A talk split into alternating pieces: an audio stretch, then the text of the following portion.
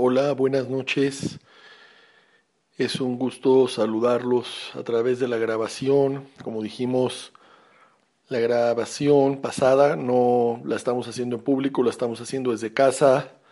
Por el motivo que ya conocen, no vamos a repetir. Besat Hashem, esperemos ya pronto vernos en persona con la ayuda de Hashem. Y bueno, es un gusto grabar estas palabras desde casa eh, a dos semanas y tres días de Rosh Hashanah aproximadamente, donde tenemos que Hazek con la ayuda de Hashem Baraj en Emuná, en Yirat en estudio de Torah, en mejora de las Midot, Tikkun Midot, estos días previos a Rosh Hashanah. Estamos tan cerca ya de Rosh Hashanah que viene a mi mente una historia que probablemente ya la escucharon con anterioridad, me gusta mucho contarla en estas fechas. Es eh, atribuible al Jafetz Haim, Zeher Tzadik Bekadosh Libraja, quien cuenta que una niña que por lo visto era parte de una familia con una situación económica no muy eh, abundante, era una chiquita que sus papás le pedían que fuera a vender al mercado naranjas. Y esta pequeña, ¿qué hacía? Llevaba todas las mañanas su costal lleno de naranjas por las escaleras que conducían al mercado. Y cuando la niña llegaba a un punto ponía su puesto y vendía naranjas y ayudaba a la economía familiar. En una ocasión esta chiquita, subiendo las escaleras, de repente se encuentra con una carretilla que traía varias eh, cajas y la carretilla sin querer la golpea, le golpea la canasta y todas las canastas empezaron a caerse por las escaleras del mercado. Los niños, que obviamente no debieron haberlo hecho, pero en fin, los niños que estaban jugando ahí, cuando vieron que había naranjas que estaban rodando por las escaleras, empezaron a tomar las naranjas y se echaron a correr. Y la niña empezó a gritar, mis naranjas, mis naranjas. Y se sentó en un escalón a llorar cuando vio que ya la gran mayoría de las naranjas se había perdido. Un señor se acercó a ella y le dijo, niña, no llores, toma las que puedas. Toma las naranjas que puedas y salva cuantas naranjas puedas. Pero es que ya se fue la gran mayoría. Le dijo, no importa, toma las naranjas que puedas, salva las que puedas. Este mashal del Jafetz Haim es maravilloso para enseñarnos. Cuando ya pasaron casi, casi 11 meses y dos semanas de este año 5775, tal vez nosotros digamos, ya a estas alturas, ¿qué voy a hacer? A estas alturas ya no hice nada durante el año para mejorar mi Benadam la Makom, mi Benadam le Javeró. ¿Qué voy a hacer? Ya no hay nada que hacer. A dos semanas ya, ¿qué puedo hacer? Sin embargo, hay que tomar el consejo que dio el Jafetz Haim en base a este mashal. Toma lo que puedas. Te, quedas te quedan dos semanas todavía de Lul. Toma lo que puedas de estas semanas que nos quedan, de estos días, para que podamos mejorar en mitzvot, en Torah, en Maasim Tobim y Besat Hashem Baraj, que sea toda Israel sellado en el libro de Sefer Haim Tuvimos Shalom, el libro de la vida de Haim Tuvimos Shalom, y con la ayuda de Shemit Baraj, seamos merecedores de la Geulah que tanto estamos esperando este año, Barahamim Rabim, Amén, Ken Yehirazón. Esta plática está basada en una grashá que dio recientemente Rapesach Kron, que me ayudó mucho, que obviamente tiene que ver con el Ul, con Yamim Noraim, me ayudó y me gustó mucho para, con la ayuda de Shemit Baraj, poder transmitírselas. Entonces, salvo algunos pequeñititos agregados que seguro no son míos, son de mis jajamim, de mis maestros, eh, básicamente la plática está basada en esta de la Shah de Rapesach Kron. Y él empieza a hablar, obviamente, de Inyané de Yomá, el tema de estos días que es el tema de la Teshuvah. Y dice que a Kadosh Barujú le dio Abraham vino la letra Hey ¿Por qué? Él se llamaba Abraham y a Kadosh Baruj le agrega la letra Hey y su nombre ya entonces se convierte en Abraham. Y si nosotros sabemos y si nosotros tratamos, la Hey es la letra que menos trabajo cuesta decir. Decimos Aleph, Bet, Gimel, Dalet, He, He. La letra G solamente requiere de una exhalación de aire y con eso ya dijimos la letra G. Analizan, analicen el resto de las 21 letras del abecedario hebreo y todas requieren de un trabajo con los labios, con la lengua, con el paladar, con los dientes o la combinación de ellas. Pero la letra que menos trabajo cuesta decir es la letra G. Como todos sabemos, este mundo Hashem lo hizo con la letra G, el Olam lo hizo con la letra Yud. Pero tomando en cuenta de nuevo la letra G, es la letra que Hashem le dio a Abraham Avino. ¿Y qué tiene que ver esta letra con nuestra plática, la letra G? ¿Qué tiene que ver esta letra con la Teshuvah? Bueno, la letra G, como todos sabemos, está abierta ampliamente por abajo y hacia el lado. Es una letra que está abierta prácticamente por todos los lados. Es la letra que más fácil se pronuncia, como dijimos, es una letra que no tiene un piso. Y esto es un remes, es una insinuación para la teshuvah. Cuando una persona, barminan, hace una veraz, un pecado, puede caer por esa apertura de la G hacia abajo sin límite. Pero por otro lado, esa misma letra está abierta a la teshuvah por todos lados. La letra G está abierta por arriba y por abajo a la Teshuvah. Por eso la G le da a Abraham Avinu, por eso Hashem, perdón, le da a Abraham Avinu la letra G. ¿Por qué? Porque Abraham Avinu hizo que mucha gente hiciera Teshuvah. Todos los ballet Teshuvah que hicieron él y Sarah fueron cantidades grandes de gente. Entonces, entre otros motivos, porque Hashem le agrega la G a Abraham, es porque, porque con esa letra Abraham Avinu también tuvo el mérito de hacer muchos Baale Teshuvah. Y como sabemos, la letra G vale 5. El Turenora Jaim dice que no es casualidad que el valor de la G sea 5. ¿Por qué? Porque si vemos en Eshmones, en la Midá, la verajá de Ashivenu es la quinta verajá. ¿Y cómo empieza la verajá de Ashivenu? Si ustedes ven, Ashivenu, Avinu Torateja, Bekarevenu Malkenu, la Abodateja, empieza con la letra G y también al final termina con la letra G. Es una, es una verajá maravillosa que nos invita a la Teshuvah. Empieza a Shiveno vino Torateja y después Bekarevenu Malkenu la Abodateja, Beahazirenu Bichuvah Sherafaneja, Baruch Ata Hashem, Arotze Bichuvah. ¿Cómo termina la palabra Bichuvah? Con G. Entonces empieza con G y termina con G. La quinta verajá, que la, quinta verajá que es Ashivenu, que empieza con letra G. Empieza con G, termina con G, 5 más 5 son 10, Aseret, Yemet Teshuvah, como los 10 días de Teshuvah, que Besat Hashem tenemos entre Rosh Hashanah y Yom Kippur. Por lo tanto, estamos en el tiempo ideal para hacer Teshuvah y nuestro trabajo en estos días es, por supuesto, buscar esa letra G, buscar las puertas de la Teshuvah en este mes tan maravilloso que es el mes de Elul. Todos sabemos que está escrito, Arie Ishag Milo irá, Arie Shag Milo irá, si el león rugió, ¿quién no teme?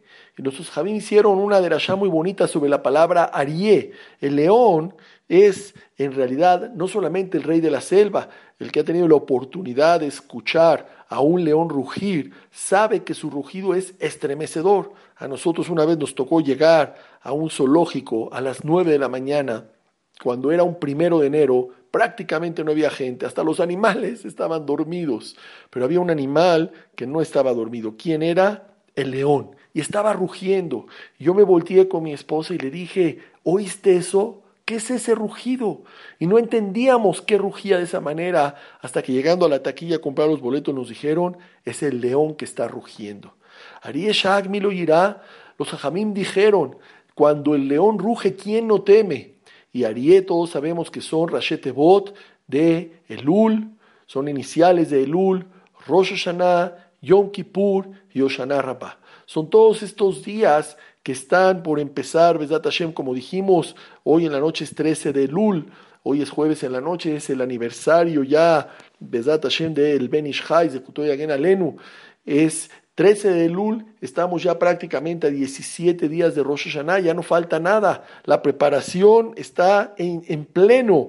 Todo lo que tenemos que estar ya listos para Rosh Hashanah. Ah, no nos preparamos como el macé de las naranjas. Toma lo que puedas prepárate ahorita, aunque sea que faltan dos semanas y tres días para Rosh Hashanah. ¿Quién no teme cuando viene el león, cuando vienen estos días llamados Yamim Noraim? Sin embargo, nosotros cuando entramos a ese zoológico, dentro de todo el estremecimiento, estábamos tranquilos. ¿Por qué? Porque aunque sabíamos que era el león que estaba rugiendo, el león estábamos seguros que estaba en una jaula. Entonces sí nos estremeció el ruido, pero realmente estábamos tranquilos, ni nos eh, dio miedo, ni nada por el estilo. Vamos a entrar a ver al león que está rugiendo. ¿Por qué? Porque está en una jaula. Pero hay una forma de sentir el estremecimiento. ¿Cuál es?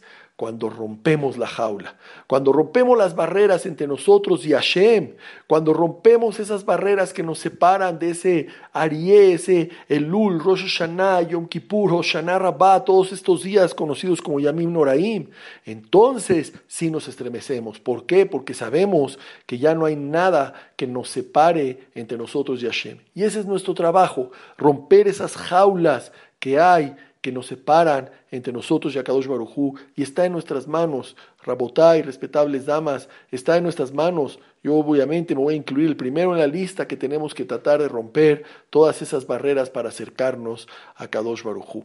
Cuenta aquí con todo el rap cron, todo lo que dije, como eh, mencioné, está basado en su plática, de que un abogado fue a ver en una ocasión a Rab Soloviechik y le dijo, disculpa, ¿quién eres? Y el abogado le contesta, soy un abogado. Y se pusieron a platicar y a platicar, y en cinco minutos el rab le dice, pero disculpa, ¿y tú quién eres? El hombre un poco extrañado se voltea Rab, soy un abogado. Y siguen platicando y a los cinco minutos otra vez el Rab, ¿y tú quién eres? Dice Rab, perdóneme, pero, pero usted es un sabio, ¿cómo me pregunta ya tres, cuatro veces lo mismo?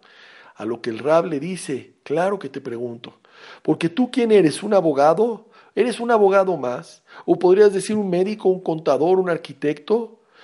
Él trae como ejemplo un pasuk en el Pere Calef de Yoná, pasuk Het y pasuk Tet, donde cuando Yoná se sube al barco, le dicen a él, Bayomeru Elab, Agidan lanu, dinos a nosotros, Bashelemi Arazod lanu, Mamelachteja, Umeain Tabo, Martzeja, Bemize Amata. ¿De dónde vienes? ¿De qué pueblo eres? ¿A qué te dedicas? Mamelachteja. ¿A qué te dedicas? ¿Y qué contestó Yoná para sorpresa? Siguiente pasuk el Tet dice, Bayomer Arhem, Eibri Anoji, Betashem Elokea Shamaim, Aniyare. Soy un hebreo. No dijo soy profeta, no dijo soy eh, constructor de barcos, soy rico, Yoná era muy rico, no dijo soy etcétera, no dijo nada. ¿Qué les contestó? Ibri Anoji. Y ese mensaje es el que le da el Rab Sorobieichi, que es el mensaje que le dio a ese abogado. Le dijo, tú no eres abogado solamente, tú antes de ser abogado, Ibri Anoji. Tienes que decir Ibri Anoji. Y el abogado no entendió, le dijo, eh, tiene razón, entiendo, me queda claro el mensaje, pero disculpe, ¿qué me quiere decir? ¿Cuál es el trasfondo de su mensaje? ¿Qué me quiere decir con todo esto? Y de repente le contesta el rab un musar para toda nuestra vida que es sumamente importante. Y le dijo, cada uno de nosotros sabemos cuando estamos en la calle que representamos a un yehudí. Cada uno de nosotros, independientemente de tu kipá, independientemente de tu sombrero, de tu barba, independientemente que tengas o no kipá, que tengas un aspecto de un yehudí shomer Torah o mitzvot o no, se nos nota que somos yehudim. Y en la calle estamos representando al pueblo de Israel. Estamos presentando a los Yehudim. Ibri Anoji, Betashem lo que Mani Yare. Soy un Yehudí, soy Ibri. Y a Hashem yo le temo. Terminó diciendo Yonah. Hashem, el que hizo el mar y que hizo la tierra. Entonces le dice Rab tienes que saber que cuando hagas negocios, que cuando te comportes con tus vecinos, cuando te comportes con la gente, cuando te comportes con todo tu alrededor, con quien sea, Yehudí, Ibri, Anoji, tienes que comportarte con un Yehudí. ¿Qué le dijo este hombre, Rab? Me acaba de usted una gran lección. Voy a apuntar, Ibri, Anoji, Betashem, lo que Shamay Manillaré. Soy Yehudí, Yakadosh Barujú, yo le temo, yo respeto, yo tengo reverencia. ¿Quién? Asherazá et ayam betayabashá, así dice el pasuk. Entonces hay que saber que cada uno de nosotros representamos a ese Yehudí. Este hombre anotó en un papelito y lo puso en su teléfono y debajo, así al lado del teléfono, lo puso como un sticker, Ibri Anoji, para saber dijo él, que me tengo que comportar con mis clientes, con mis proveedores, en el negocio, en todo momento como un Yehudí. Y ese es uno de los trabajos que tenemos que hacer en el mes de Elul. Hay otra historia que eh, tiene que ver con los tres jóvenes Naftali, Eyal y Gilad, Hashem Yimkom Damam, que murieron asesinados por los palestinos el año pasado, todos lo recordamos, una historia que fue una historia de 18 días de duración, todos pensaban que estaban vivos y de repente nos dijeron, ¿se acuerdan? Que no, desde el primer día los mataron estos malvados y Shemam y durante 17 días estuvieron buscando una historia que tardó 18 días, una historia que unió a toda Israel, una historia ¿Se acuerdan eh, que, la gente hacía tefilot y la gente hizo cabalot y ayunos, etcétera? Todo por tratar de buscar a estos tres jóvenes que tanto nos, unieron. Bring back our boys, la gente cantaba. Bien, la mamá de uno de ellos, ¿se acuerda? La señora Raquel Frankel, Frankel, que una mujer que tuvo valor de ir a hablar a la ONU y que era una mujer como que representaba a las tres madres en los discursos, etcétera tuvo eh, ella una declaración que yo no la conocía y me llamó la atención porque en su momento leímos un poco acerca del tema y ella dijo algo así. Dice, yo para tener Nehama tuve que buscar varias cosas y una de ellas es que yo estaba segura que mi hijo Naftalí, dijo ella, no había dejado de ponerse el tefilín. Pero él no llevaba tefilín en ese momento. Cuando los terroristas lo secuestraron a estos tres jóvenes, Naftalí, ni Eyal, ni Gilad llevaban su tefilín con ellos. Pero ella decía, estaba segura que él no se había dejado de poner tefilín. Cuando le dijeron que esto terminó 17 días después, o sea, desde el primer día los mataron y 17 días estuvieron bajo tierra, ella dijo, tengo una nejamá. ¿Cuál es la nejamá? Le preguntaron, por lo menos no se dejó de poner tefilín ni un día. Por lo menos no se dejó de poner tefilín ningún día. Y eso dijo para ella era una nejamá grandísima dentro de todo el dolor. ¿Por qué? Porque su hijo amaba la mitzvah de tefilín. Naftalí amaba la mitzvah de tefilín. Y es increíble. Si ustedes ven la palabra Naftalí, son las mismas letras de tefilín. Naftalí o tiot tefilín.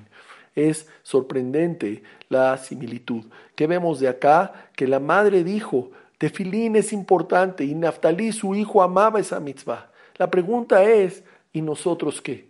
Nosotros cómo nos ponemos el tefilín. En este lul que tantas cabaló tenemos que tener, vamos a decir que sí no los ponemos con cabaná. Pero la pregunta, ¿y el celular al momento de la tefilá? No solamente es shahrit, minja, arbit, cuando estamos haciendo tefilá con Akadosh Barujú, ¿cómo estamos nosotros poniendo tefilá? ¿Acaso no tiene que ser una de las cabalot que tenemos que recibir este año, Besdat Hashem? Que no solamente vamos a poner vibrar de tefilín. No es la idea decir mi tefilín, mi, perdón, mi, mi teléfono celular, perdón. Mi celular ya está vibrando. No es la idea decir ya pongo a vibrar el celular y ya no va a sonar en la tefilá. La idea cuál es? Apagar el celular en la tefila. ¿Sabes por qué? Porque para poder conectarnos tenemos que desconectarnos. En Estados Unidos hay una, una frase, disconnect to reconnect. Disconnect to reconnect. Desconecta el teléfono para que te reconectes con Akadosh Barujú. Y esa es la idea, Rabotá, y esa es otra de las cabalot que tenemos que tomar. ¿Estamos hablando con Hashem o con quién estamos hablando? ¿Con alguien en el celular mientras tenemos el tefilín puesto? Mientras estamos diciendo Minjay Arbit, estamos viendo los mensajes. Eso es conectarse con Hashem y Paraj. Eso es lo que este Lul nos permite avanzar. Eso es lo que ahorita podemos decir, ¿sabes qué es? Voy a tomar esta Kabbalah Besat Hashem de qué? De apagar mi, celular en el momento de la tefila. Ni siquiera que me vibre. El celular apagado, ¿por qué? Me quiero conectar con Hashem a través de desconectarme del celular. Nosotros en la tefila de Rosh Hashanah vamos a decir Besat Hashem, Zohrenu lechaim, Melech hafetz vachaim, Lemaanach Elokim chaim. Nosotros queremos decirle, Boreolam, le vamos, Besat Hashem, que Hashem nos permite, hija de Rosh Hashanah, como dije una vez, leí de Rabbi Sahar Fran Shlita, que dijo que una vez, saliendo ya al Beta Knesset, en Rosh Hashanah se voltea con su esposa y le dijo, parece que ya la libramos. El Beta Knesset está aquí cerquita, parece que de aquí al Beta Knesset ya la libramos y acabamos el año. ¿Quién puede decir? ¿Quién puede decir yo seguro acabé 5775? Seguro que le pedimos a Boreolam que todo a lo terminemos con salud, alegría, que tengan refuaje lema, todos los jolim de Amisrael, que estén en, su casa todos los shebuim de Amisrael. Pero ¿quién tiene la vida asegurada? Entonces, si nosotros le vamos a decir a Boreolam, Zohrenu lechaim, Melech bachaim, lemanach elokim chaim, hay que saber que para qué es todo eso, para decir Ibri Anoji. Queremos ser Yehudim, queremos conectarnos con Hashem Baraj, queremos decir Ibri Anoji, Bet Hashem, lo que Hashemayim ani yaré. Yo tengo Yirat Shamaim con orgullo, digo, soy un Yehudí, claro, con Yirat Shamaim. ¿A quién? A Boreolam, a Sherazai Tayam, Beta Yabashá. Decir con la boca llena, Ibri Anoji, comportarnos de acuerdo, de acuerdo a eso. Hay que saber que otra de las cosas en las que hay que trabajar mucho es en la mitzvah de darle a los demás. No solamente dinero, dar puede ser también dar de nuestro tiempo, dar puede ser también dar una sonrisa, dar puede ser también dar unas palmadas de apoyo, dar una visita a un jolé, dar que no haya necesidad de Nam Israel, una nejamá, una bel. Dar es lo mejor de nosotros, ulben shinai mehalab. La, la, la sonrisa nutre más que la leche. La palabra Benatenú, en el contexto de todo el tema de Mahasita Shekel, sabemos que es una palabra que es una capicúa. Capicúa, ¿qué quiere decir? Una palabra que lees de derecha a izquierda, de izquierda a derecha.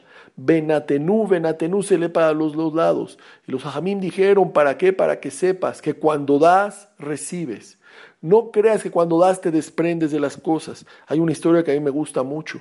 Una señora tenía invitados y un viernes en la tarde dice al esposo, ¿qué crees? Nos olvidaron las jalot. Por favor, ve y compra las jalot a la tienda que a ustedes les guste. ¿Qué hace el hombre? Dice a su hijo, vámonos hijo, acompáñame. Va y compra 10 jalot para que hubiera para los invitados. A la salida de la tienda, este hombre ve que hay una persona así necesitada pidiendo sedacá y le dice, tenga, toma una jalá. Y el hombre muy agradecido dice, Tiskela mitzvot, muchas gracias. Al lado había otro hombre pobre y se le queda viendo y dice, tenga usted otra jalá. Y al lado había un tercer hombre y le dice, por favor, dice, claro que sí tenga una jalá. El hombre llega a la casa con siete jalot. Y entonces la, la mujer le dice, ¿qué pasó? Yo te pedí diez jalot porque hay siete. Y le dijo el hombre, no te preocupes, tenemos tres jalot aquí. La mujer cuenta una, dos, tres, cuenta siete. Dice, no, tenemos siete. Y el niño le dice, papi, tenemos siete. Le dice el señor, dice, no, ahí están tres jalot. La mujer vuelve a contar y dice, ¿qué te pasa? Tenemos solamente siete acá, ¿dónde están las otras tres? Y el hombre le contesta y vean qué musar tan importante para la vida. No, esposa. Las que verdaderamente tenemos son las que dimos. Esas de verdad son nuestras. Esas tres jalot que le dimos a los pobres son las que en realidad tenemos. Las que nos vamos a comer son las siete, esas no las vamos a tener. Dentro de pronto van a estar en nuestra boca, las vamos a disfrutar. Pero las que realmente son nuestras son las que le dimos a los pobres. Venatenú.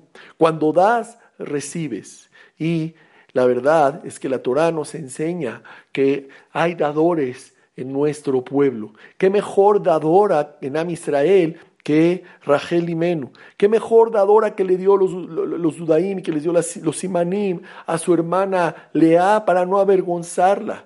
Es increíble. Hay una Gemara que dice, Avedá Joseret Besimanim.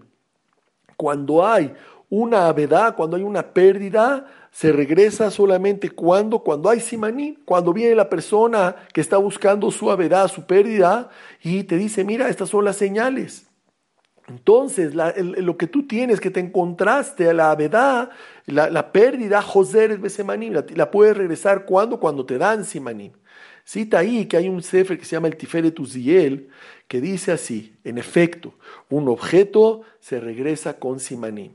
La pregunta es, ¿Cuál es la verdad más grande que ha tenido a Israel? ¿Cuál es la pérdida más grande como pueblo que hemos tenido en el pueblo judío? No hay duda que es el Bet No hay duda que por la pérdida del Bet hemos sufrido a lo largo de la historia pogrom, inquisiciones, holocaustos, etc. Entonces, la pérdida más grande de Am Israel, ¿cómo va a regresar? Y él contestó, dijo con Simanim. ¿Qué Simanim? Los de Rachel, exactamente, de eso está hablando, en ese contexto estamos hablando. Los Simanim de Rachel. Y la respuesta es que no precisamente serán esos, pero con el acto que hizo Rachel de regresar los Simanim, con un acto de Gesed, entonces la avedad de Am Israel, la pérdida de Am Israel, que es el Bet Amigdash, entonces regresará. La pérdida más grande de Am Israel va a regresar a través de Simanim. ¿Qué quiere decir Simanim? Gesed, Ahabat Israel, Ahabat Hinam. La avedad que perdimos, el Bet Amigdash, va a regresar cuando hagamos actos de Gesed, actos de Habat Hinam, como es el que hizo Rachel y Menú con Lea. Hashem Baraj es el máximo dador. Aprendamos de él. Boreolam desde Birkat Shahar nos dice, anoten la Yaef Koach. Anoten la Sehbibinale Abhim Ben Laila. Boreolam nos dice, yo soy dador, anoten, anoten, el que da, el que da.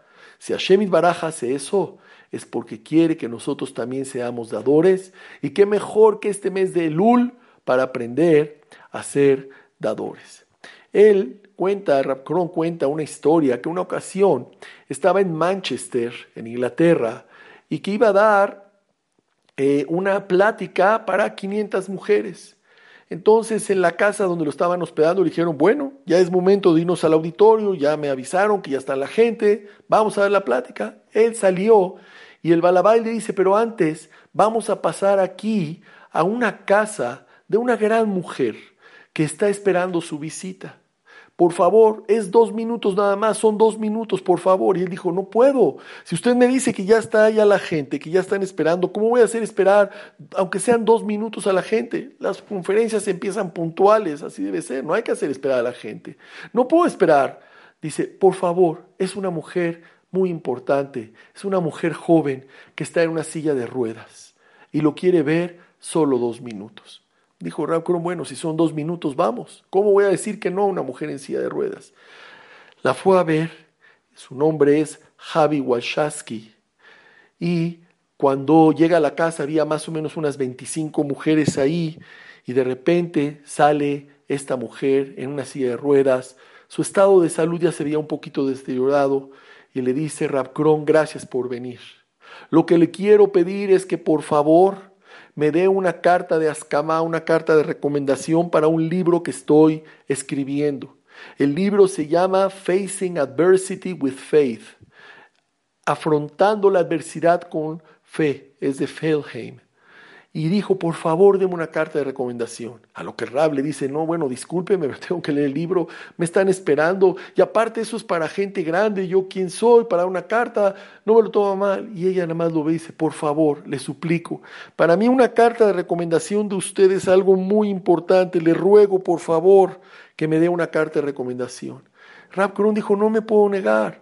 Dijo, está bien, señora, nada más, por favor, mándeme el libro, imprímanlo o si ya tiene una copia a la casa donde me estoy quedando.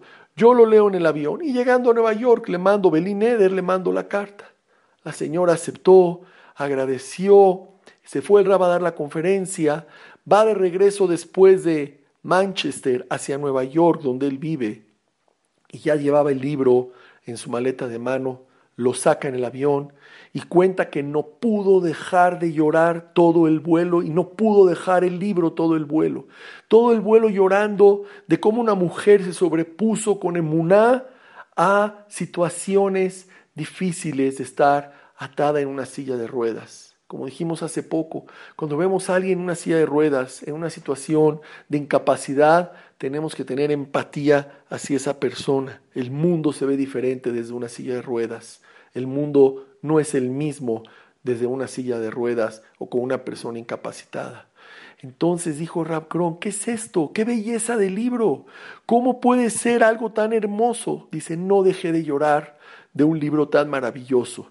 Dice, pero sobre todo en el capítulo donde la autora describe la graduación de secundaria de su hija cómo fue la situación de llegar en silla de ruedas, la situación que las madres y los padres se suben al podio y en ese momento les aplauden y los hijos están orgullosos de los padres y los padres de los hijos y todos con ropa nueva y todos con aplausos y cómo la mujer describe lo que fue para ella en silla de ruedas estar ahí delante de tanta gente y toda la, la situación y cómo la hija estaba preocupada por la mamá y la mamá por la hija, llorando, llorando y llorando. Dice, pero en el libro ella escribe una frase que es algo maravilloso. Una frase que dice, me dejó para toda la vida una huella. Y vean, se las voy a decir yo a ustedes. Dice así la frase, cualquier persona puede contar las semillas de una manzana. ¿Quién no puede contar las semillas de una manzana? Es muy sencillo. Dice, pero solo Hashem puede contar cuántas manzanas van a salir de una semilla.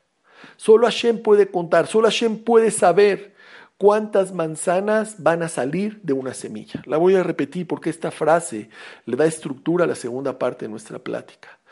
Cualquier persona puede contar las semillas que hay en una manzana. Partes la manzana a la mitad y cuentas las semillas. Pero solo Hashem puede contar cuántas manzanas salen de una semilla. ¿Cuánto puede salir del esfuerzo que pongas en una persona para hacer de él un Yehudi Shomer Torah o Mitzvot. ¿Cuántas semillas pueden salir de una persona que le dedicas tiempo para pasar una mano por el hombro y decirle, Hashem está contigo, Boreolam no te deja, no estás solo en tu situación, échale para adelante, ven a mi casa un Shabbat, cuida kasher, Cuida Tarata Mishpaha, cuida Tzeniut como debe de ser el Tzeniut, no Tzeniut que cada vez está más parecido a lo que no es el Tzeniut Barminan. Cuida las cosas como deben de ser. Ve a lugares kasher, no nada más a comer, a lugares de vacaciones kasher. Haz las cosas como Hashem dice y se lo dices con una sonrisa y se lo dices con amor y le enseñas pruebas si quiere pruebas científicas. Cuando siembras semillas de amor en una persona, que sepas que puede ser que esté sembrando semillas de amor no solo en él, sino en sus hijos, en sus nietos, en sus bisnietos, y puede ser que estés colaborando a cambiar a toda una familia le doré dorot para generaciones. Cuánto jizuk de amistad, de amuná, de, muná, de tzedaká, cuánto amor y reforzamiento en palabras de aliento alguien que lo necesita en el momento adecuado puede sembrar y el único que va a saber ¿Cuántas manzanas van a salir de esa semilla que tú sembraste? Es Akadosh Baruj Es algo impresionante. El Rabcron cuando llegó a, a Nueva York le escribió a esta señora y le dijo, es un honor darle la carta de aprobación. Es un honor darle esta carta y le agradezco mucho que me hayas hecho partícipe de su libro. Vamos a contar una historia para entender lo que es sembrar una semilla. En Hamilton, en Hamilton, en Ontario, en Canadá, hay un lugar que está así más o menos aproximadamente a unas 40 millas de Canadá, de Ontario, que se llaman, de Ontario, perdón, que se llama Hamilton. En los 50, en ese lugar había tres batekenesiot, tres shules un pequeñito shul ortodoxo, un pequeñito beta Knesset, y dos grandes sinagogas, una reformista y una conservativa. Entonces, el rabino de la sinagoga ortodoxa, Mordechai Green, entendió que él también tenía que hacer todo el esfuerzo por construir un Beta Knesset grande, bonito, agradable, hasta de lujo para que la gente viniera. Si no, la gente se iba a ir a las otras dos sinagogas. ¿Y qué hizo este rab? Trató de buscar dinero, pero la comunidad ortodoxa, por lo visto en aquel entonces en Hamilton, no tenía posibilidades.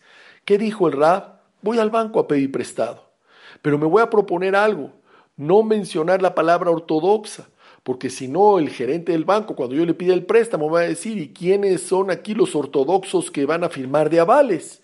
Entonces, no voy a firmar, no voy a decir. Fue al banco, entra, el gerente se le queda viendo y le dice, por favor, siéntese de inmediato. Se siente el rabino, con un aspecto de rabino ortodoxo. Llega con el gerente y le dice, señor gerente, mucho gusto, soy el rabino Mordejai Green, necesito dinero para construir un Beta Knesset. el gerente le dice con todo gusto, pero su sinagoga de qué tendencia? El Rab Green dijo, ya no me queda otra. Dice, mire, yo soy ortodoxo, quiero construir una sinagoga ortodoxa. El gerente, Mr. Amy, un gentil, episcopal, para nada que ver con el judaísmo, le dice, ¿y cuánto dinero necesita Rabino Green? Dice, necesito 150 mil dólares. Si hoy 150 mil dólares es dinero, imagínense en los 50. Era mucho dinero. Dice, ¿y lo quiere usted para un beta keneset ortodoxo? Dice, sí, lo quiero para un beta keneset ortodoxo. En ese momento el Rab Green se da cuenta como al gerente de Mr. Amy se le empiezan a salir dos lágrimas. Y el Rab dice, Shema, ¿qué dije? ¿Por qué se pone a llorar? Discúlpeme, señor gerente, que perdón, lo ofendí, dije algo. Dice, no. Dice, número uno, le voy a decir algo. Cuente con el dinero. Y número dos, le voy a decir por qué cuenta usted con el dinero. Dice, por favor, le agradezco mucho, pero sí cuénteme. Dice, cuando yo era joven, por ahí de los años, principios de los años 20, mi papá murió en un incendio. Y mamá, mis hermanos y yo nos quedamos no solamente mi mamá quedó viuda y nosotros huérfanos de padre, sino nos quedamos paupérrimos. No había un quinto en la casa, no había dinero ni para comer ni para vestir. Éramos tan pobres, tan pobres, que vivíamos en un pueblito a 400 millas de Toronto. Y el dueño de la tienda, del almacén, Ustedes saben que por ahí de los años 20 se acostumbraba a la tienda tipo almacén, donde vendían comida y vendían ropa y vendían la palería y donde vendían cosas de pintura, etc. El dueño del almacén era un judío ortodoxo. Está contando quién, el gerente del banco, le está contando al rab. Había un judío ortodoxo llamado Sam Bukovetsky. Y el señor Bukovetsky se acercó a mi mamá. Yo lo oí, yo lo vi, yo estaba presente. Y le dijo a mi mamá, Señora, mientras yo viva, usted y sus hijos pueden venir a mi tienda y no les va a faltar ropa ni comida. Las veces que quieran, señora. Nunca les voy a cobrar. Nunca yo les voy a cobrar. Algún día si ustedes quieren pagar, pueden pagar, pero yo nunca les voy a cobrar. Comida y ropa no les van a faltar a sus hijos. Zapatos no les van a faltar a sus hijos. Cuando yo, este niño eso, la mamá, los otros hermanitos se pusieron muy contentos porque dijeron vamos a poder comer y vamos a poder tener ropa. El gerente del banco, Mr. Amy, le dijo al Rab que sepa, mi carrera que me llevó a ser banquero y estar sentado aquí en este escritorio es gracias a ese judío ortodoxo Sam Bukovetsky. Y de repente hoy en la mañana lo veo a usted entrar y, y lo identifico como judío ortodoxo. ¿Y qué dije? llegó el momento de pagarle a Sam Bukovetsky todo ese dinero que le prestó a mí y a mi familia, todo ese dinero que tanto tiempo ayudó a mi mamá. Y por eso es que le estoy prestando el dinero con todo gusto. Y le digo las mismas palabras que me dijo él, que nos dijo el señor Bukovetsky, páguemelo cuando pueda, rabino. Cuando pueda usted, me lo paga, construya su shul ortodoxo. ¿Y qué hizo el rab? Lo construyó y no nada más eso, lo construyó y ese shul en ese lugar alejado, ahí en Hamilton, fue un shul que creó Yehudim Shomer Torah y Mitzvot. Y que no nada más eso, exportó Yehudim a Canadá y a Nueva York, que uno de ellos, por ejemplo, el Rab Yafe de la Metipta Teret Jacob en Nueva York, él dijo, le dijo a Rab Coron, yo soy de Hamilton y ahora yo soy director de un bet, de una escuela de Nueva York, una Metipta, una Teret Jacob, que tengo 300 jóvenes bajo mi dirección. Y yo saben de dónde salí, de ese Beta Knesset que construyó precisamente el Rab Green. Entonces, podemos ver acá en esta historia cuántas manzanas salieron de una semilla que sembró quién? Sam Bukovetsky. Ese Yehudí que nunca se imaginó que diciéndole a esa mujer, señora, lo que usted necesite, tome de acá, iba a generar las semillas. ¿Para qué? Para que salieran de ahí tantos y tantos Yehudim de ese Beta Knesset. ¿Quién se iba a imaginar que este hombre iba a hacer esa gran acción? Benatenú regresa y darán, venatenu, es para acá y para acá la misma palabra. No hay forma que no regrese. ¿Con quién? ¿Contigo te va a regresar? ¿Con tus hijos? ¿Con tus nietos? Esas son cuentas de Hashem.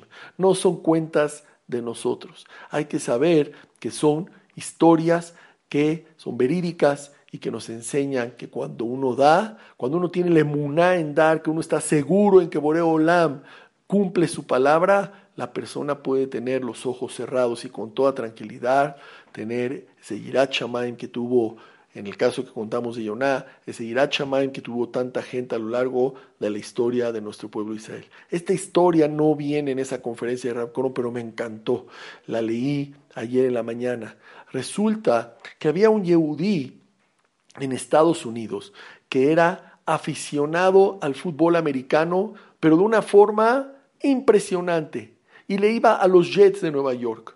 Y no se perdía un partido de los Jets de Nueva York. No se perdía ni un partido. Todos los partidos él los veía, asistía al estadio cuando podía asistir, los veía en la televisión y si por alguna situación no los podía eh, ver en la televisión, ¿qué hacía? Los oía en el radio, pero no se perdía un partido de los Jets de Nueva York.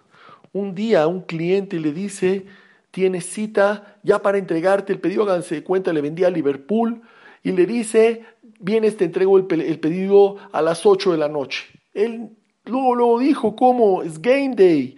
Es el día en que juegan mis Jets de Nueva York, pero por el otro lado, ¿cómo voy a despreciar un, un pedido de un almacén como Liverpool, tantas tiendas, buen pagador?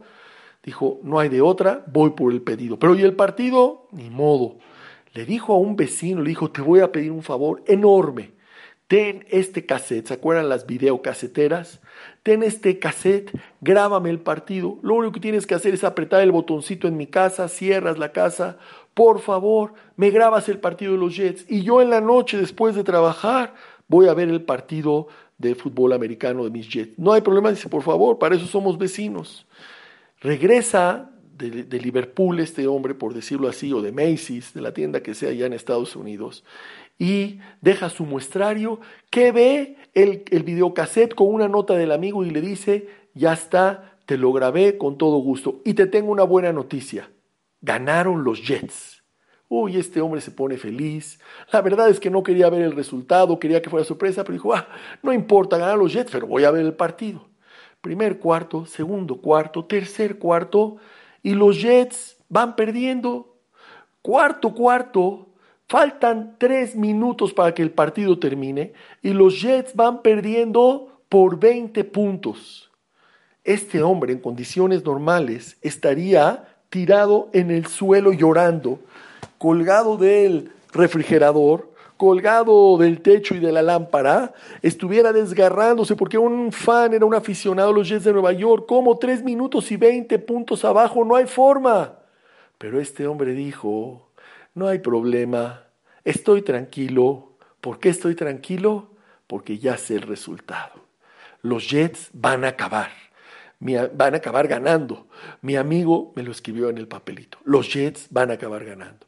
Y en efecto, los Jets en tres minutos metieron tres touchdowns de a seis puntos más un punto extra, creo que así es la cuenta, 21 puntos. El partido terminó con los Jets un punto arriba. Y la pregunta es de dónde surgía la tranquilidad de este hombre. En condiciones normales hubiera estado llorando de coraje y de dolor que sus Jets iban a perder seguro, inminente, tres minutos, 20 puntos abajo. ¿Cómo los Jets pudieron dar la voltereta? Pero esa no es la pregunta. ¿Cómo él estaba tan tranquilo que los Jets iban a dar la voltereta? Y la respuesta es, me lo dijo mi amigo. Lo mismo es nosotros, señoras Rabotay, lo mismo es nosotros. Podemos estar tranquilos que Hashem nos dijo, por cuidar Torah y mitzvot, te va a ir bien. Por estar en el derecho de la Torah bien llevado, bien llevado, no con uniformes que, que, que sean disfraces, no, bien llevado. Mitzvot ben Adam la makom, las mitzvot con Boreolam, las mitzvot ben Adam le javeró, la conjunción de las dos, el estudio de Torah, comer kasher, tefilín, tarata mishpacha, mitzvot interpersonales, estudiar Torah, hacer todo eso, no te preocupes. Aunque parezca que el partido está perdido, Boreolam te asegura que vas a acabar ganando el partido. Hay otra historia de un yehudí llamado Herschel Weber. Es una historia fascinante. ¿Quién es Herschel Weber? Un yehudí. En una ocasión este señor Herschel Weber estaba bajando de su colel y cuando está llegando a la calle ve que ahí va pasando un, no yehudí, un gentil, se agarra el pecho, se cae y empieza a gritar, que tenía dolor de pecho, dolor en la mandíbula, sudoración, dolor en el hombro izquierdo. Y él que dijo, un infarto, esto es un infarto, lo abraza al Yehudí, lo, acuesta en el suelo, le llama a la policía, vienen los policías, lo trata él un poco de revivir y este señor se muere. Y Herschel Weber, este Yehudí que, va iba bajando del Colel, oye que los policías dicen, qué lástima, si hubiéramos llegado cinco minutos antes, se hubiera salvado este pobre hombre. A Herschel Weber le dolió, no lo conocía. Y dijo, qué lástima, cinco minutos. Dijo, voy a hacer algo, me voy a comprar un eh, de esos eh, oxígenos manuales tipo salvo, esas perillas para dar oxígeno, un botiquín, eh, unas gasas, a ver qué hago. Y voy a tratar de llamar a mi amigo de la tintorería, el señor Galante, y a otro señor de la pastelería, un vecino de él, y entre los tres que hacen se ponen a estudiar primeros auxilios. Y así empiezan a atender en Williamsburg, en Nueva York, algunas urgencias médicas que tenían que ver con primeros auxilios. Ellos se ponen a estudiar entre los tres, así, por correspondencia, primeros auxilios. Ya sabía la gente en Williamsburg que Herschel Weber sabía tratar casos de emergencia, cortadas o peritonitis. Obviamente las remitían, lo único que hacían es, no, hay que ir al hospital, hay que ir al doctor, paramédicos en pocas palabras. Y la gente ya sabía, los llamaban a ellos. Y en una ocasión, lo leen una mujer se despierta, despierta a su esposo y el esposo no contesta. Lo vuelve, por favor, por favor. Rápido, dijeron, llámenle a Herschel Weber, rápido, es una urgencia, rápido. Llega Herschel Weber, ya había estudiado un poco más, le trata de dar resucitación, masaje cardíaco, respiración boca a boca, y lo aleno lo alejem, este hombre falleció. A Herschel Weber le dolió no haber llegado a salvar a este hombre. Y cuando va bajando las escaleras, oyó que dos personas estaban diciendo, Herschel, él fue el que lo mató. Herschel fue el que lo mató. Y él se queda así diciendo, ¿cómo dicen eso de mí? ¿Cómo dicen eso de mí? Lo único que quería hacer era salvarlo. ¿Cómo pueden decir que un Yehudí mató a otro Yehudí? Con el corazón roto sale Herschel de la casa y dice, seguro que yo hice lo más que pude por salvar esa vida. Pero no es suficiente. Estaba deshecho Herschel Weber. Y al otro día se va con el rebe de Satmer y le dice, rebe, creo que ya es tiempo que levantemos una organización que ayude de manera profesional a la gente, donde la gente estudie para salvar a Yehudim en emergencias y que la gente se prepare bien y que la gente done para que esa organización pueda ayudar y ayudar y salvar a otros Yehudim. El, Rebbe de Sadmer le dice, atrás de ti hay un libro que se llama Sharet Shuvah de Rabenu Yonah y abre el Rebe de Sadmer, el Sharet Shuvah de Rabenu Yonah en el Perek Gimal, en el inciso 71, en, eh, en el Shar Gimal, en el inciso Ain Aleph, y le re, el, re, el Rebe de Sadmer, el siguiente, la siguiente cita y le dice, Betobenachon meod yod bechol ir beir, ba'am minamaskilim,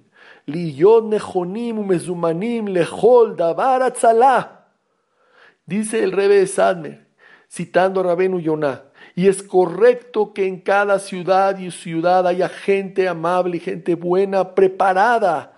¿Para qué? Para ser, estar prestos y listos para toda situación de Atzalá. Se voltea el Rebe y le dijo, adelante, levanta la organización y que se llame Atzalá ¿Y qué creen? Así nació Atzalá. Así nació esa maravillosa organización que todos conocemos y de la cual todos nos hemos visto beneficiados. ¿Por quién? Por un hombre que juntó a dos amigos y les dijo, vamos a hacer algo, vamos a levantar algo para ayudar a los demás. Una semilla. ¿Cuántas manzanas salieron de esa semilla? ¿Quién de nosotros no ha sido beneficiado por Atzalá? Si estuviéramos grabando esto en vivo, le pediría a la gente, levante la mano a quien no lo ha ayudado Atzalá. En todo el mundo fueron los primeros en llegar en las Torres Gemelas. Atzalá así creció, ¿por qué? Por la idea de un solo Yehudi. La pregunta es, ¿acaso en nuestra vida nosotros no tenemos esas oportunidades a veces. ¿Cuántas, cuántas manzanas no levantó este Heschel con, este, con esa acción? ¿Por qué? Una persona que fue Nosebe Ol Javeró. Una persona que Nosebe Olim Javeró, que fue sensible al dolor de un no Yehudí, de un no Yehudí, al hombre ese que le dio el infarto. Ahí nació Atzalá. ¿Vieron hasta dónde podemos llegar con nuestras acciones cuando nos decidimos precisamente hacer las cosas. Cuenta otra historia de un israelí datí que se fue a vivir a Miami y un, eh, perdón, un americano, eh, otra vez, un israelí datí que se fue a vivir a Miami, sí, y un primo americano que, voy a repetir, un israelí no religioso que se fue a vivir a Miami, ahora sí, y un Yehudí ti de Estados Unidos que se fue a vivir a Israel. Ok, el primo religioso, cuando tenía que hacer negocios en Miami, llegaba con el primo no religioso a, Miami y le decía, mira, no importa si me pides comida al restaurante, dice, no, primo, como tú quieras, mi casa es Taref, la Meadrim de la Meadrim Taref, pero yo cuando tú vienes acá, cubiertos desechables, platos desechables y traemos comida del restaurante más kasher. No hay ningún problema. Y así lo hacía el israelí que se fue a vivir eh, afuera y llegaba a Miami a hacer negocios. Él eh, llegaba a su casa y sabía que le iba a dar hospedaje el primo para no gastar en hoteles y no había ningún problema, la comida iba a ser kasher. Y así varios años lo hizo. De repente, un año llega el religioso de Israel a Miami y se encuentra al primo con kippah, todas las, habitaciones con mezuzá, y ve así un poquito la cocina así con toda discreción y dice, eh, bazar, parve, pesaj, no pesaj, todo así una casa, un zeher al Jurbana Bait, 50 eh, por 50 quitado del terminado de la pared, en la entrada, dice, ¿qué está pasando? ¿Qué está pasando? Puras fotos de jajamim, todas cosas, dice, ¿qué te pasó? Te hiciste religioso el último viaje, todavía tu casa era Taref, Taref. ¿Qué pasó? Dice, te voy a contar. Hace poco estaba yo sentado con mi esposa así en la terraza y de repente así viendo al mar. Tú sabes, nuestra casa aquí ve al mar. Y de repente empezamos a ver a muchos Yehudim que pasan y pasan con kipá, con sombrero, mujeres, hombres, hombres, sobre todo muchos hombres y mujeres, casi no había, perdón, hombres y niños, no había mujeres. Era una tarde y de repente le digo a mi esposa, y ahora todos esos religiosos a dónde van al mar. Y en eso digo, ¿cómo es? Hoy es Rosh. Ni me acordaba, tantos años Rosh Hashanah, ni me acordaba. Dice, ¿qué harán? Ya sé qué hacen yo me acuerdo de chiquito que iban allá a un laguito que estaba cerca de casa de mi papá y hacían lo que se llama tashlich. Dice, déjame acercarme. Dice la esposa, ve, ¿por qué no ve? Se acerca y ahí se queda viendo, no habla, no nada, no tiene equipa. Y de repente un yudí le dice, Shalom Alechem, Shana Tová, eh, ¿quiere usted, eh, por favor, eh, acompañarnos? Dice, sí, aquí estoy, no se preocupe. Dice, no, aquí hay un libro de más. ¿Quiere hacer tashlich? Dice, bueno, ¿por qué no? Yo soy este israelí, sé leer perfectamente en hebreo. Dice, pero no tengo equipa, no hay problema. Este hombre se levanta su sombrero, saca su gorra, se la da, dice, ya está ya. Y empieza a decir tashlich. Acaban de decir tashlich, todavía era de día. Y este yehudí le dice, oiga, una preguntita, ¿ya escuchó shofar hoy? Dice, la verdad no, tengo años sin, sin oír el shofar. Dice, mire, todavía nos da tiempo, ¿quiere venir al Beta Knesset a escuchar el shofar? Dice, sí, ¿cómo no? Vamos, va, se apura, le dice la esposa, ahorita vengo, darling, ahorita vengo, my, pumping pie. dice, ahorita vengo. Sí, sí, no te preocupes, córrele. Se va al shul. Tú, tú, tú, tú, tú, tú. Y le tocan el shofar y dice, ay, qué increíble. Dice, oiga, pues qué amable es usted, muchas gracias, me regreso con mi esposa. Dice, sí, no hay ningún problema, cuando guste, yo soy Moshe Katz y aquí estoy a la orden en el Beta Knesset, adiós, adiós. Llega con su esposa, ya sin libros, sin kipá y todo, y le dice, oye, qué increíble señor, me cayó re bien. Dice, ¿cómo se llamaba? Dice, me dijo su nombre, Moshe Katz, y me tocó el shofar. Y en eso la esposa se da dos pasos para atrás. Dice, no puede ser. Dice, ¿qué pasó? ¿Qué pasó? ¿Qué pasó? ¿Qué pasó? ¿Lo conoces? Dice, no, claro que lo conozco. Pero mi abuelo era Katz por la vía materna. Y él tocaba el shofar en Bialostok. No lo puedo creer y era Katz. Se voltean a ver los dos y dice, oye, ¿y no será una señal de allá arriba? Dice, pues, ¿qué te parece si mañana vamos otra vez al Shul y conocemos a este señor y pues que nos presenta a Rabino? Él le dijo, me parece, ¿tú quieres? Sí, claro, Baruch Hashem. Cuando la mujer quiere, las cosas son más fáciles. Y también cuando el hombre quiere, las cosas son más fáciles. Y si los dos quieren, son mucho más fáciles. ¿Qué pasó? Van a Shul, le presenta al rabino, hacen clic con el rabino, muy empático, muy noble, muy bueno, con el señor Katz, vénganse, el Rosh Hashanah, vénganse a la casa, etc. Y le cuenta al primo, ¿y qué crees? Así hicimos Teshuvah. Y ahora vemos, ya Baruch Hashem, ya cuidamos Torah y Mitzvot. Qué gusto, qué bueno. El primo que venía de Israel, pues ya dice, maravilla, ahora ya voy a una casa cachera, una casa judía, bien. Cuando se regresa a Israel, el primo dice, yo se le tengo que contar esta historia a Rabhaim Kanievski. Va y le cuenta la historia, le dijo, Rabhaim, ¿puede ser? Y Rabhaim le contesta, claro que sí, a cada rato me cuentan historias así. Dice, pero Rabhaim, tengo una preguntita.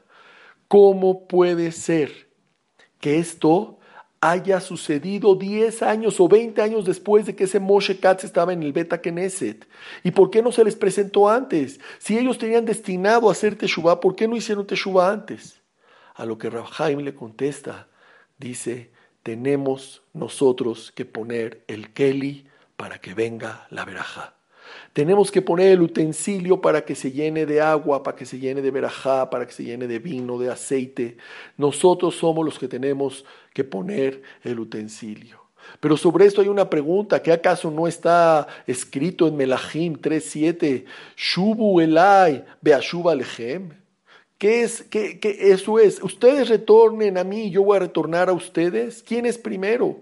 Porque por el otro lado también nosotros decimos a Shivenu Hashem Eleja Benashuba, regrésanos a ti y vamos a regresar. Entonces, para entender esto, en la palabra Benashuba, en Megilat le falta la Hey al último pasuk. ¿Por qué? Porque la Teshuvah tiene que ser, ¿se acuerdan que dijimos al principio de la plática que la Teshuvah, la letra Hey, que es la que representa la Teshuvah, tiene que ser con nuestro esfuerzo? Y luego Hashem permite nuestra Teshuvah. Y luego Hashem pone la Hey para que hagamos Teshuvah.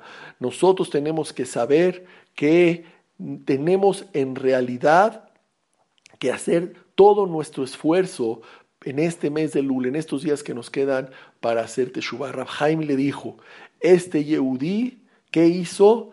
Hizo tashlich, puso el primer paso y dijo a Hashem, ahora sí te voy a facilitar todos los, todos los caminos, ¿para qué? Para que puedas con la ayuda de Hashem Baraj hacer Teshuvah. Y termina contando un macé de la guerra de Vietnam, que me encantó.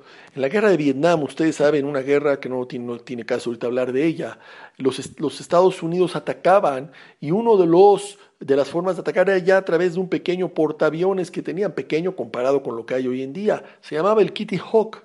Ese, ese portaaviones albergaba aviones F-4, imagínense, ya ahorita en el F-22.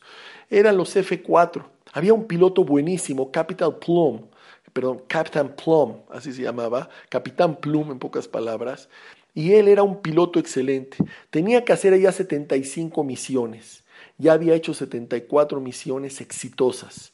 Cuando sale a las 75 le dijeron, ya es la última y en cinco días estás de regreso en los Estados Unidos. Sale a atacar con su F4 el Capitán Plum y de repente le pegan al avión, tiran al avión, salta en su paracaídas del avión y cuando el paracaídas funciona bien y se abre, ¿a dónde cae? En terreno enemigo.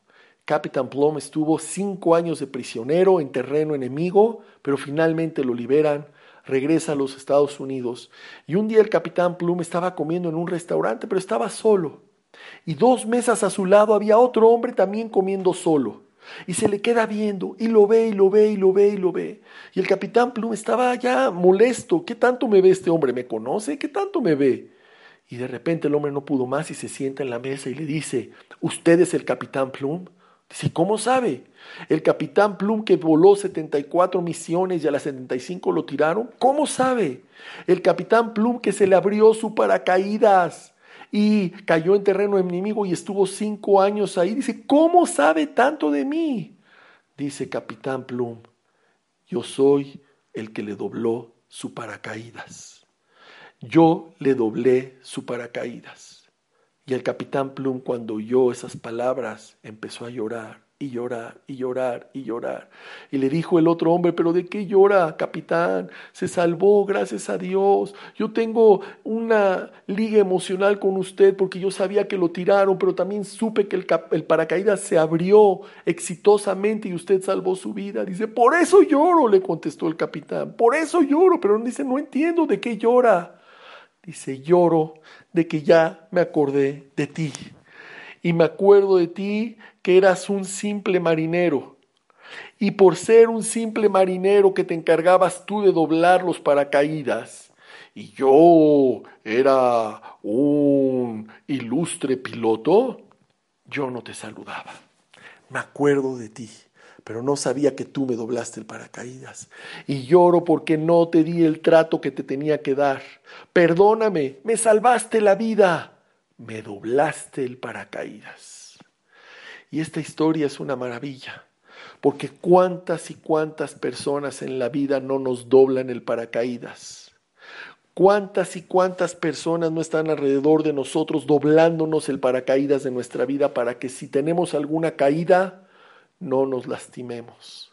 Para que si tenemos una caída sea lo más leve, empezando por nuestros padres, por nuestros maestros, por nuestros jajamim, por nuestros amigos, por nuestras parejas, les dijimos gracias, tuvimos a Karata con ellos por doblarnos el paracaídas de nuestra vida. Y esto es el ul.